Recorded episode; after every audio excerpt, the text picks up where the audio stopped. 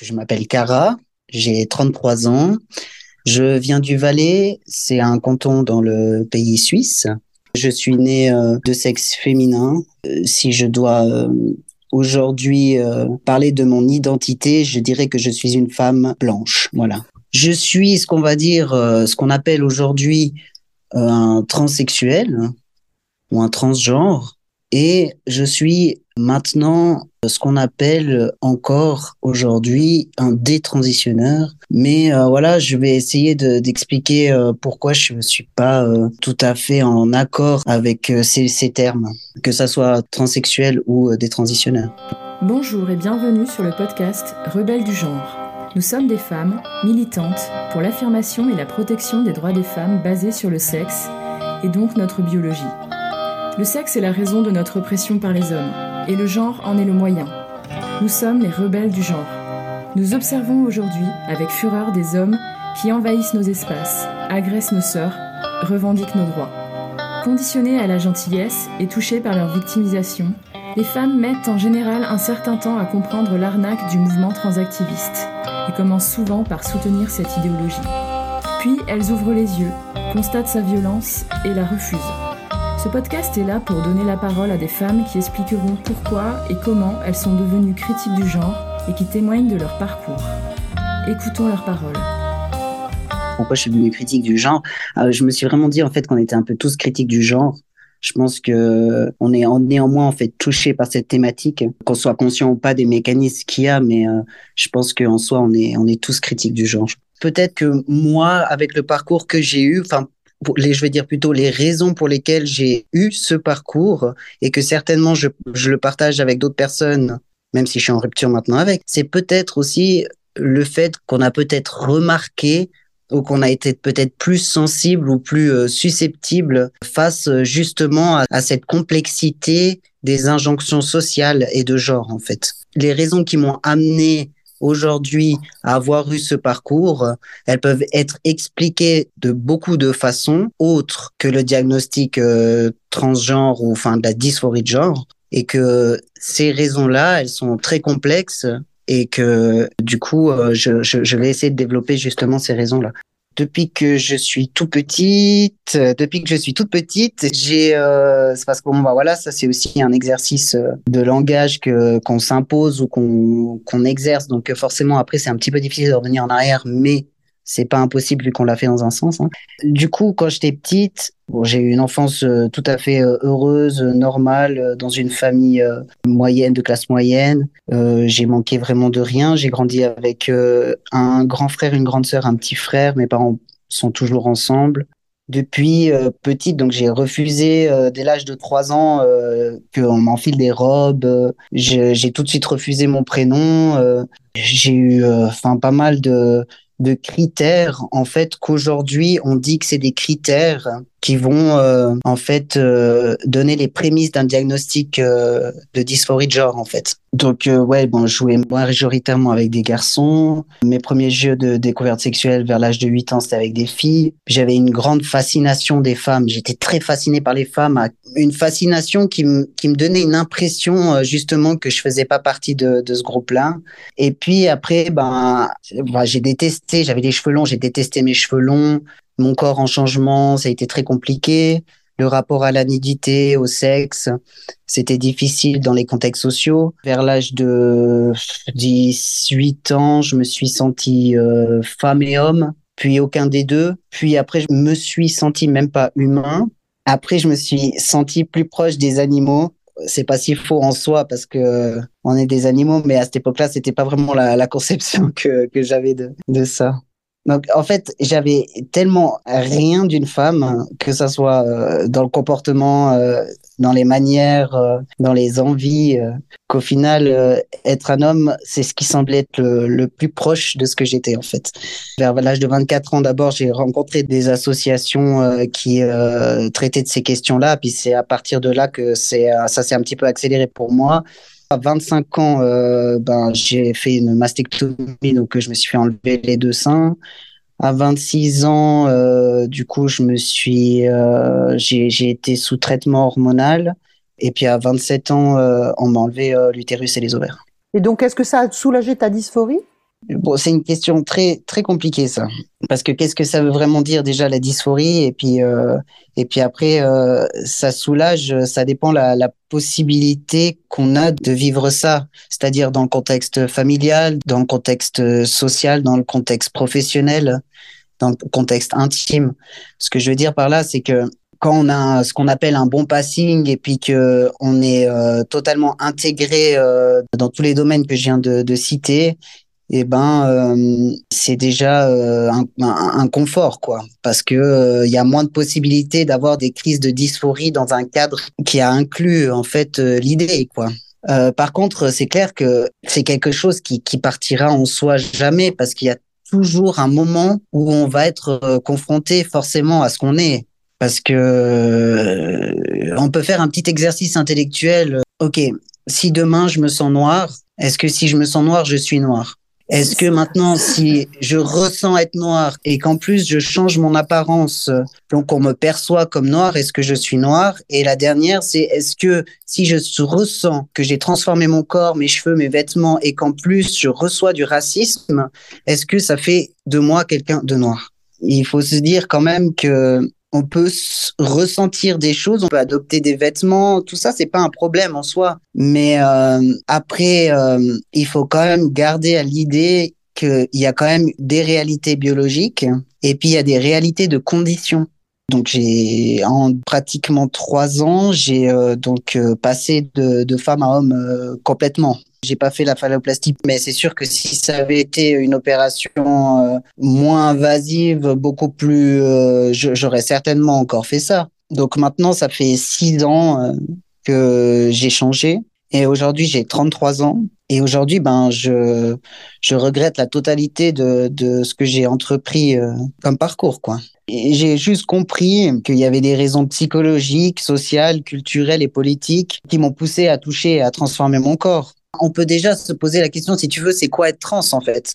En fait, je sais pas parce que à partir du moment où on a un consensus général sur ce que c'est une preuve et ce que c'est une méthodologie, et que ça, ça rentre pas dedans, ça veut dire que pour l'instant, on n'est que sur des ressentis, des pensées et des opinions. Ok, autrement dit, trans, aujourd'hui, ce n'est pas quelque chose de démontré euh, scientifiquement. En comparaison aux personnes intersexes, qu'on dit je suis né trans, je là à l'époque moi je disais aussi que je suis né trans parce que comme c'est quelque chose qui vient à moi et que j'ai l'impression que j'ai juste découvert ça puis que ça que ça vient malgré moi, tu vois. Forcément euh, je dis je suis né trans mais je suis pas né trans.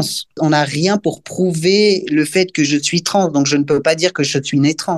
En fait, ça fait un moment que je parle un peu de ça en, disant que je suis un peu une rescapée de moi, tu vois. Je suis une rescapée de moi que j'ai un peu survécu à moi-même, quoi, tu vois.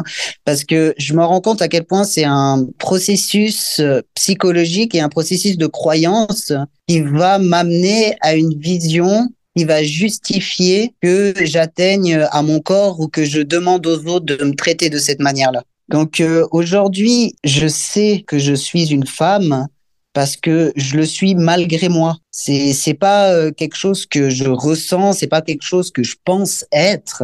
Là, j'ai absolument plus rien d'une femme. Je ressens pas une femme. J'ai plus d'ovaires, j'ai plus de seins, j'ai j'ai plus rien d'une femme. Mais je, on peut prouver que je suis une femme, tu vois.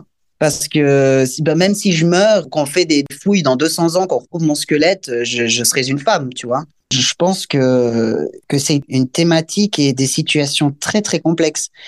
Parce que soit c'est une maladie, dans ce cas-là, comment on la traite Donc, comment on justifie qu'on fait de la chirurgie, qu'on transforme des, gens euh, alors que c'est une maladie Et si c'est pas une maladie mentale, ben comment on justifie qu'on fait ça sur des personnes alors qu'on sait pas ce que c'est, tu vois? Je le dis que je, je suis assez triste et désolé pour l'enfant que j'étais, tu vois. Parce que qu'est-ce que je pourrais lui dire aujourd'hui Comment je pourrais lui montrer la, la complexité du monde, des ensembles qu'il comporte Comment je pourrais lui faire comprendre euh, la différence entre une pensée, un ressenti, un acte Comment je pourrais euh, la protéger des pièges dans la construction des idées Comment je pourrais lui expliquer la différence entre une opinion et un fait Comment euh, lui expliquer que croire peut avoir des conséquences tout à fait réelles sur la représentation du monde, des autres et de soi Ça, c'est des questions euh, qui sont très complexes et que si t'as pas de consensus sur ce que c'est, tu peux pas traiter correctement.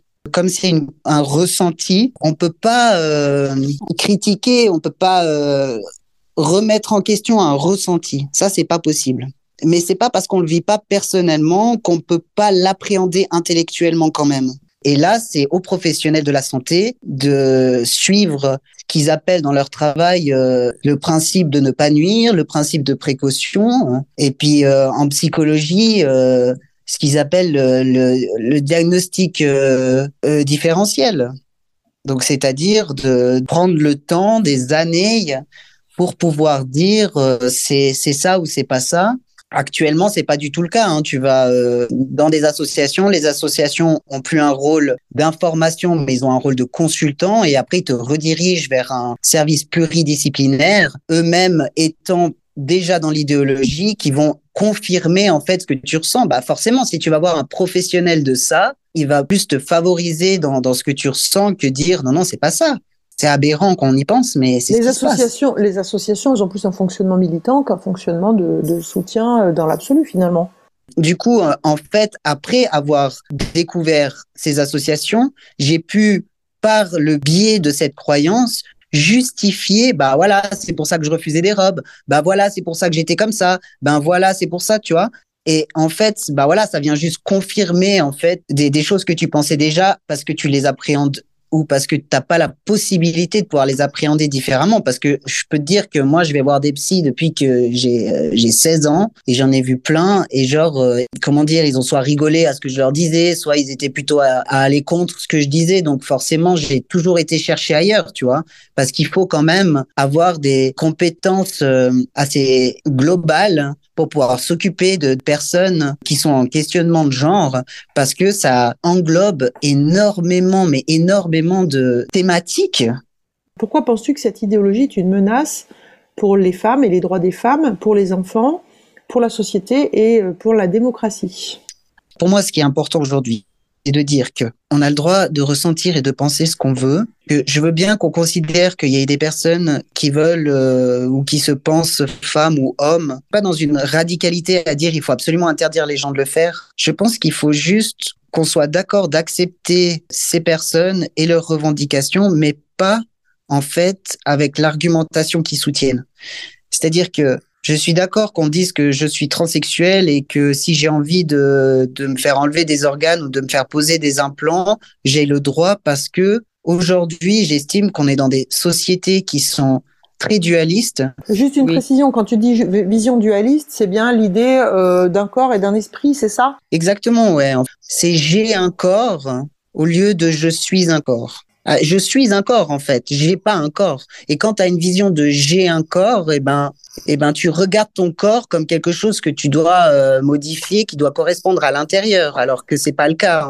On, est un, tout quoi, on est son corps quoi. On est dans des sociétés qui sont très dualistes, qui ont laissé les institutions du corps de modification corporelle s'installer comme euh, le, les piercings, les tatouages, euh, le, la dermoesthétique, euh, la chirurgie de l'obésité, le fitness, les régimes. Enfin, on est vraiment dans, dans l'institution du, du, de la modification corporelle, euh, de la beauté, de, de la création de soi. Donc, euh, je pense que si on est d'accord pour la chirurgie esthétique, pour tout ça, je pense qu'on doit laisser un espace aux adultes euh, qui veulent se, se, se créer parce qu'on considère euh, en Occident euh, cette vision dualiste de soi et, de vivre, ok, pas de problème. Par contre, on doit protéger certaines connaissances euh, qu'on a mis longtemps à établir, comme la biologie et aussi le droit des femmes. On peut pas aujourd'hui considérer qu'un homme, s'il se fait mettre des implants, qu'il a des longs cheveux, qu'il se maquille, qu'il met une jupe, on peut pas considérer que qu'être une femme, c'est avoir une jupe, avoir des seins. Donc euh, ça, c'est d'une part pas possible.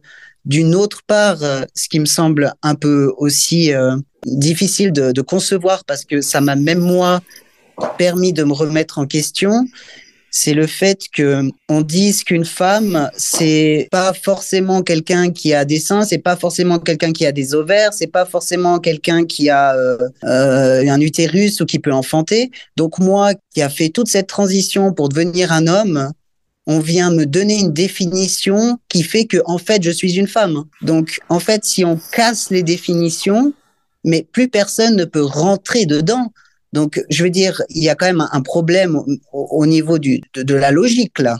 Donc au niveau des enfants, je pense que tout adulte aujourd'hui, il est capable de reconnaître qu'il a changé plus de dix fois d'avis depuis qu'il a 16 ans, 15 ans, 8 ans. Donc, euh, si on est tous adultes capables de reconnaître que, voilà, on, a fait des choix euh, de merde qui sont pas convenables ou euh, qui nous plaisent pas dans le cours de notre adolescence, de notre jeunesse, de notre préadulte, eh ben, je pense qu'on peut reconnaître qu'un enfant entre 5 et, et 25 ans, il n'est pas capable de pouvoir prendre des décisions qui ont des conséquences d'une part irréversibles, est-ce qu'on a la conscience du mot irréversible, et d'une autre part où on n'a absolument aucune étude euh, ni recul sur en fait les conséquences sur la santé physique et psychologique à long terme des gens. Aujourd'hui, je suis isolé, rejeté, mis de côté par la communauté euh, trans euh, ou transactiviste. Hein. Donc, euh, on ne prend pas en considération mon expérience. On prétend que je suis qu'un pourcentage infime euh, qui n'a pas son mot à dire. Donc, euh, c'est un peu spécial quand on nous parle de privilèges, femmes cis.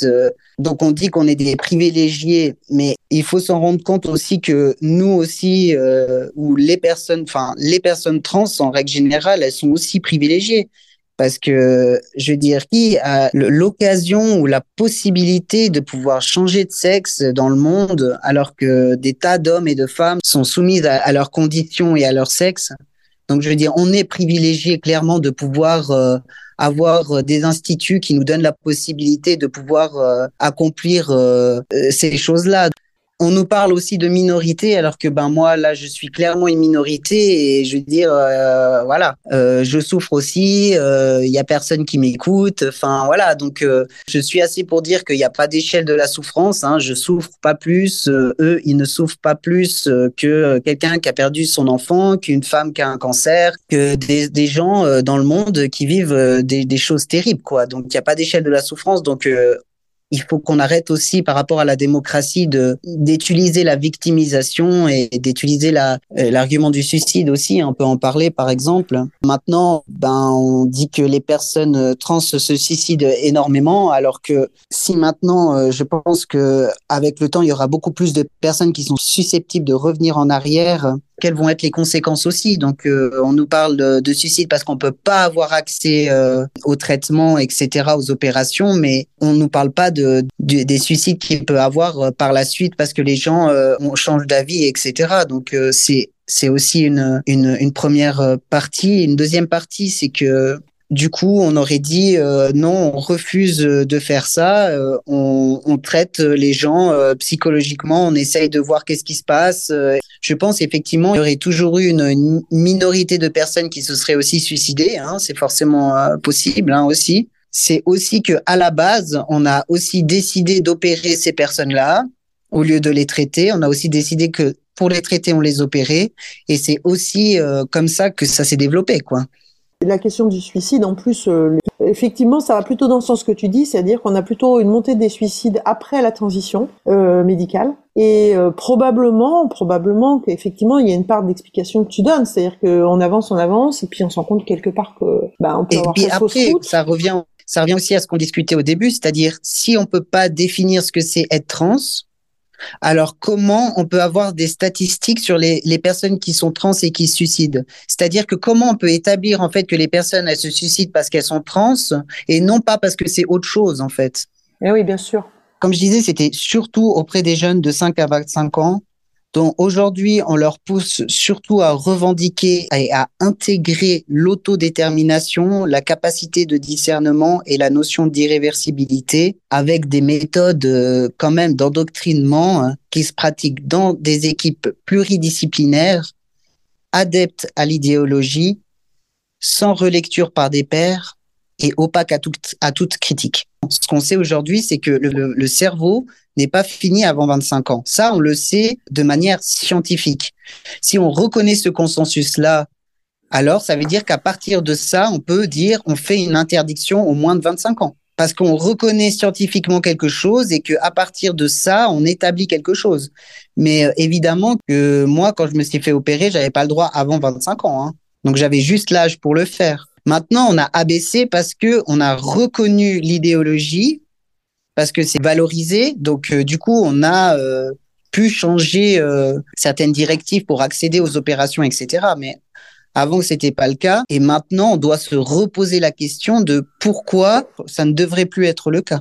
Bon, moi, ça, va parce que je, j'ai changé de métier. J'ai, j'ai, mes amis ont très bien accepté. De toute façon, comme j'expliquais un petit peu au début, euh, vu que j'avais absolument rien d'une femme, le fait de changer, ça m'allait tellement mieux qu'au final, c'est, ce qui me correspondait. Donc, euh, ça allait pour, un peu pour tout le monde, quoi. Les parents, évidemment, c'est plus difficile, mais euh, ça, ça vient avec le temps, quoi parce qu'il faut, euh, il faut reprogrammer le cerveau.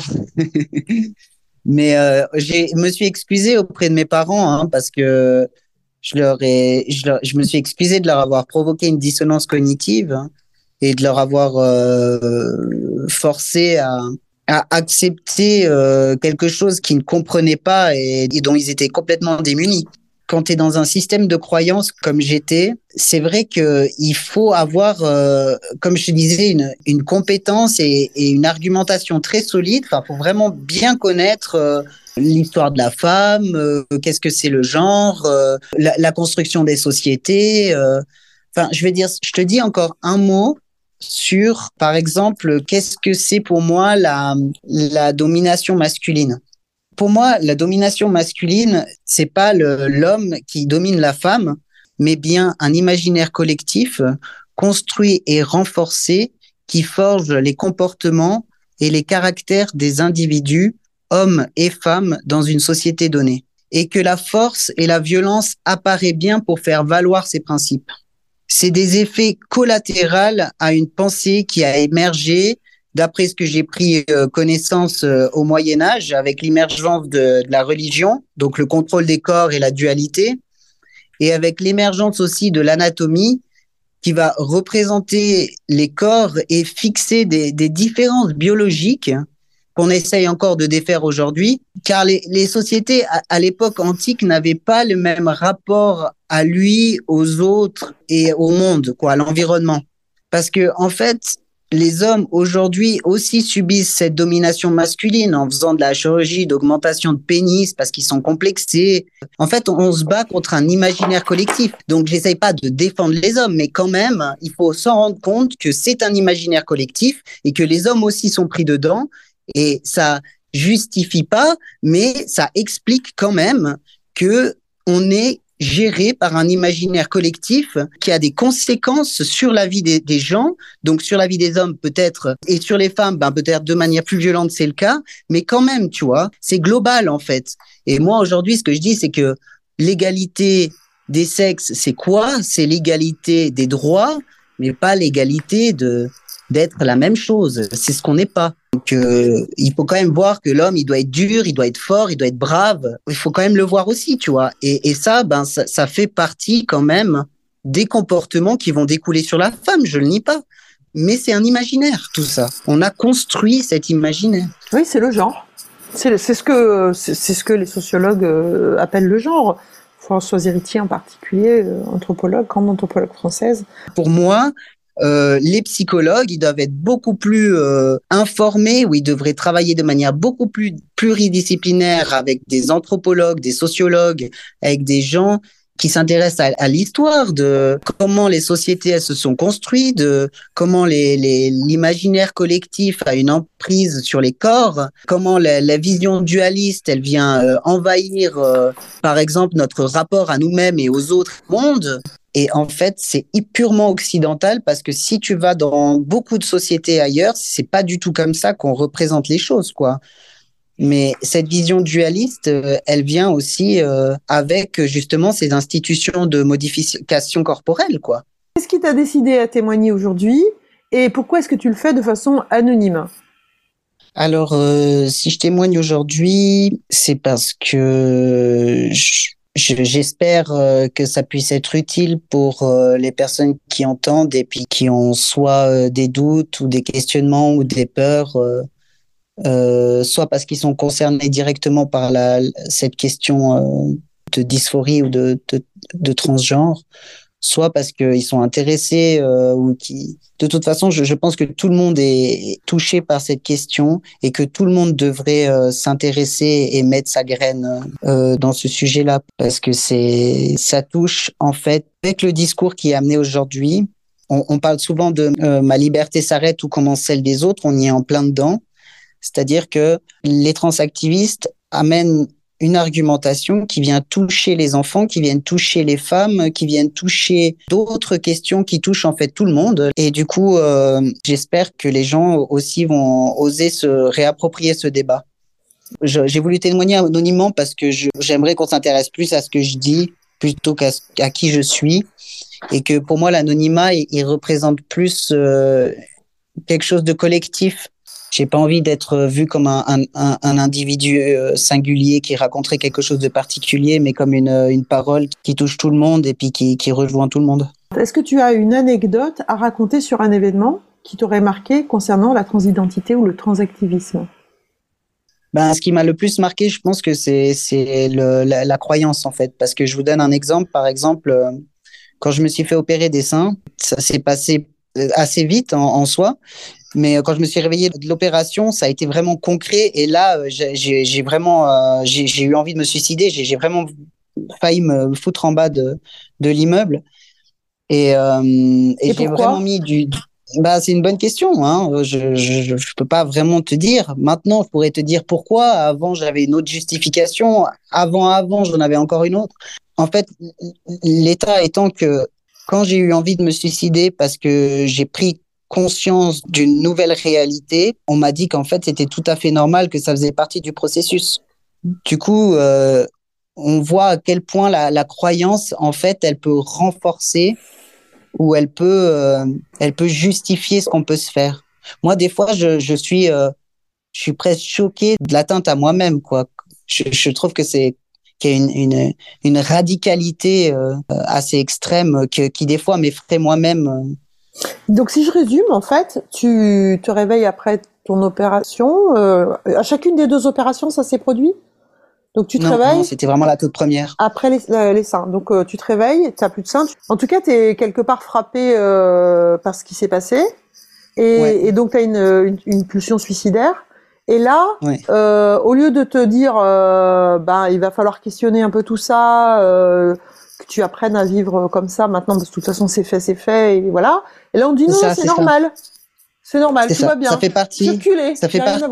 Ouais, ça fait partie en fait euh, du truc. Mais en fait, je suis désolée de te dire ça un peu comme ça, mais imagine la radicalisation. Euh, je veux dire euh, où tu peux aller quand tu crois en quelque chose, jusqu'où tu peux aller, quoi. Tu vois ce que je veux dire?